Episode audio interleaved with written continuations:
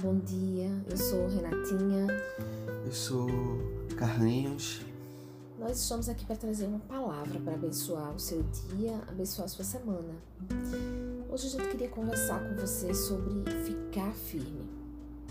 Tem um, um salmo, Salmo 125, no verso 1, que ele diz assim: Os que confiam no Senhor são como o monte Sião, que não se pode abalar, mas permanecem para sempre. Esse é um lindo salmo ele tem muitos ensinamentos na vida da gente.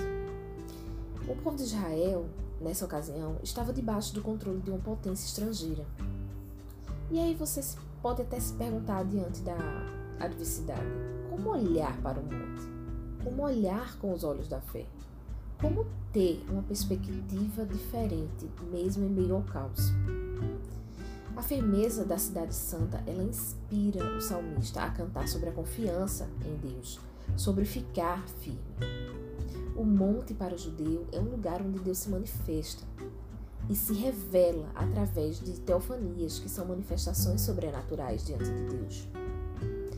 O monte aqui nos ensina sobre proximidade, sobre intimidade, sobre relacionamento, sobre profundidade. É claro que a ideia é, que o nosso problema ele não está em Deus, e sim na nossa capacidade de crer em meio às circunstâncias adversas. Mas não podemos esquecer, as promessas, elas existem. Como não se abalar? É, é muito belo quando você vê o salmista, ele mostrando que a nossa fé, os nossos olhos precisam se manter fixos no alto. Ele sabe que o socorro dele né? Leva os meus olhos para o monte, de onde virá o meu socorro? Aqui ele quer mostrar que para permanecer confiante, a gente precisa pisar no chão da vida. A gente precisa, como igreja, em todo o tempo, na rotina diária, no dia a dia, avaliar o nosso culto, avaliar a nossa vida. Não podemos fechar os nossos olhos para as circunstâncias adversas. Nós sabemos que de alguma forma a gente pode vir a ser abalado, mas quando a gente mantém os olhos fixos em Cristo, nós vamos permanecer fazendo a vontade de Deus, mesmo a gente não entendendo, mas a gente confia que o nosso Deus ele não muda, então ele vai nos dar a direção, porque nós temos uma confiança firme, uma base firme, onde a gente pode permanecer, um fundamento onde a gente pode construir a nossa vida. É, eu gosto muito daquele texto que mostra que dois homens construíram as suas casas. Um construiu ouvindo e praticando a palavra, então as chuvas é, e as adversidades da vida vieram sobre essa casa, mas por ela ter um fundamento firme, ele permaneceu. Enquanto o outro construiu sua casa sobre fundamentos movediços dessa vida, sobre as narrativas egoístas desse tempo, sobre a sua segurança no dinheiro, no poder, no status, no emprego, pode até ser em uma família. Mas Deus não.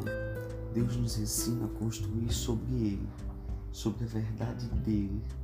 Né? Então lembre-se que Deus ele está acima de todas as coisas. Ele é Senhor da história, mas também ele está envolvido no processo diário da nossa vida, nos ensinando a andar em santidade nos ensinando todo dia a confiar que em todas as coisas Deus deve ser o primeiro, Ele deve ser a prioridade. Isso é começar a construir uma mentalidade firme nas nossas vidas. É claro que nós todos nos deparamos com vários momentos de adversidades ao longo da nossa vida, momentos de fragilidades em que achamos que não vamos, não vamos conseguir, que não podemos, que não vamos vencer, mas Deus ele é conosco. Deus é essa base que sustenta a nossa existência. Se a gente constrói outras bases além do nosso Deus, nós focamos é, em deuses falsos, em deuses errados. É preciso vigiar, é preciso ficar atento. Tem um provérbio que é lindo que diz assim: confie no Senhor de todo o seu coração e não se apoie no seu próprio entendimento. Segundo o que aprendemos com Deus na Bíblia, a nossa única chance de permanecermos seguros e firmes, mesmo vivendo em um mundo tão inconstante, frágil, passageiro, é se apoiar no que o eterno diz, se apoiar no que é eterno, nas coisas do alto. Veja bem, Hebreus fala, Jesus Cristo, ele é o mesmo, ontem, hoje e para sempre. Gente, o nosso Pai, ele não é sujeito a mudanças. Ele não muda de acordo com as adversidades, ele não muda de acordo com as circunstâncias. Ele permanece fiel. A palavra de Deus, ela nos dá princípios para que possamos estar firmes diante das dificuldades, das más notícias, diante dos problemas. Lembre-se, momento como esse, momentos como esses, eles virão, mas sem dúvida, eles passarão. A questão é, como é que nós vamos passar por eles? Como é que nós vamos escolher passar por esses momentos de adversidade? Firmes no nosso fundamento, firmes na rocha que é Jesus, ou sendo levados por ventos de doutrinas? Tem um texto bíblico em Paulo que ele diz assim: dediquem-se à oração, estejam alertas e sejam agradecidos. Esses três princípios que Paulo traz aqui nesse texto, eu queria trazer para a nossa vida hoje.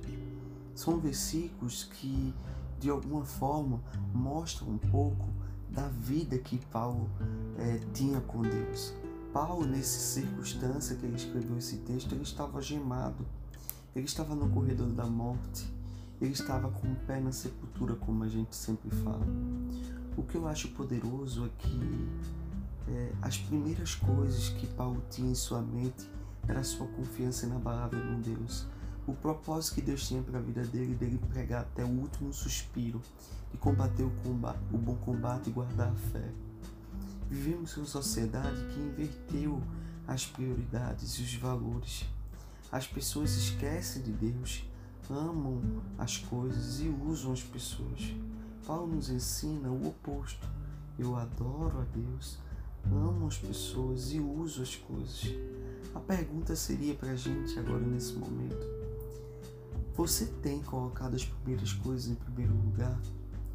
O Evangelho nos ensina tanto isso. É como se a satisfação de Deus ser o primeiro nos mantesse o tempo todo satisfeitos. É isso que o Evangelho ensina. Então a primeira dica que eu queria trabalhar agora é ore, ore, ore, ore, ore sempre a todo momento, em todas as circunstâncias. É a primazia da oração. A oração é um oxigênio da alma, um canal aberto de comunicação com Deus nesse encontro pessoal que temos com a fonte da vida. Dediquem-se à oração, estejam alertas, sejam agradecidos, como Paulo fala lá em Colossenses. A oração ela deve ser perseverante. Como igreja, nós não podemos deixar de orar. O fogo do altar ele não pode ser apagado. É como um incenso diário, um aroma diário. É muito importante nós termos o nosso momento a sós com Deus. Muito importante o quarto de escuta, o local onde nós não podemos nos esconder, nós somos inteiros, transparentes diante de Deus. A oração é como um lugar de guerra contra as estruturas pessoais, contra os vícios, contra tudo aquilo que nos afasta do grande. Um outro aspecto importante além da oração é a gente estar atento, estar ligado, ficar on. Estejamos alertas, sejamos agradecidos. A oração vigilante, ela não pode ser repetitiva, né? Nós precisamos é, nos relacionar com Deus em espontaneidade de vida. A vigilância na oração é amar a Deus todos os dias. Tem uma frase que eu gostaria de, de ler para você. Não temos que vigiar nós mesmos, o que seria deprimente. Não temos que vigiar Satanás, o que com certeza nos distrairia. Não temos que vigiar os nossos pecados, o que seria muito desanimador mas temos que manter o olhar, o nosso olhar fixo em Cristo, porque toda vigilância ela parte sobre o que amamos. Será que amamos Deus todos os dias acima de todas as coisas? Será que fazemos como diz em 1 Pedro 5, verso 8? Sejam sóbrios e vigiem, estejam atentos. O diabo, inimigo de vocês, anda ao redor como um leão, rugindo e procurando quem possa devorar. Fique esperto, o diabo ele não brinca. Então não dê bobeira. Preste atenção aos perigos. Não vale a pena, gente, ficar correndo atrás de riscos, estando em lugares nada a ver, com pessoas nada a ver, fazendo coisas nada a ver. Fique ligado. Lute com, com o pecado, mas não seja religioso. Não se deixe mover para uma religiosidade.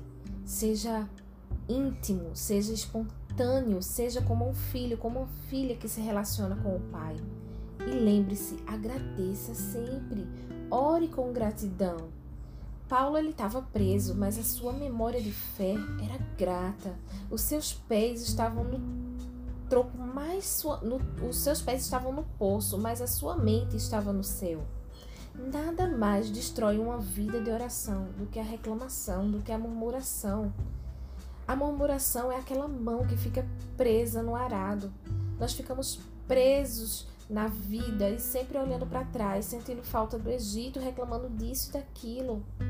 É preciso largar a mão do arado. E hoje eu convido você para refletir sobre isso, refletir sobre a importância de repousar na soberania de Deus, de confiar, de pisar firme, de pôr nos seus lábios orações de louvor, de gratidão. O louvor é estilo de vida de adoração, é o resultado da vitória. Dê graças em todas as circunstâncias, pois essa é a vontade de Deus para vocês em Cristo Jesus. Gratidão é vida. Gratidão é estar ligado a uma perspectiva de abundância. Não a abundância que esse mundo ensina, mas a abundância da satisfação que você sabe que Deus tem cuidado de você. É você estar ligado à videira verdadeira, à seiva verdadeira, ao alimento verdadeiro. Já a murmuração é uma fonte seca. É, você nunca está satisfeito, você está sempre reclamando. Todos nós temos motivos para agradecer se procurarmos. Temos motivos também para reclamar. Mas como é que você vai encarar a sua vida? Qual ângulo você vai olhar a sua vida? porque você percebe claramente que Paulo dizia: Eu sei viver em todas as circunstâncias, porque a ideia que Paulo trazia, ele sei passar fome, sei passar necessidade, sei passar por todo tipo de adversidade, mas em todas essas circunstâncias eu aprendi a me lançar nos braços de Deus.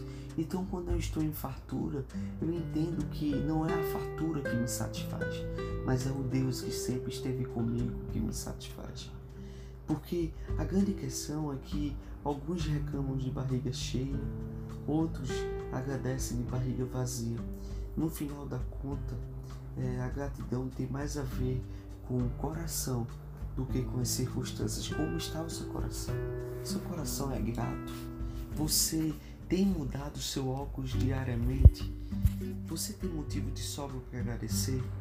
Mantenha os olhos fixos, ande na dimensão de um terreno onde Deus é seu Senhor. Diariamente no chão da vida, lembre-se que precisamos manter os pés fixos.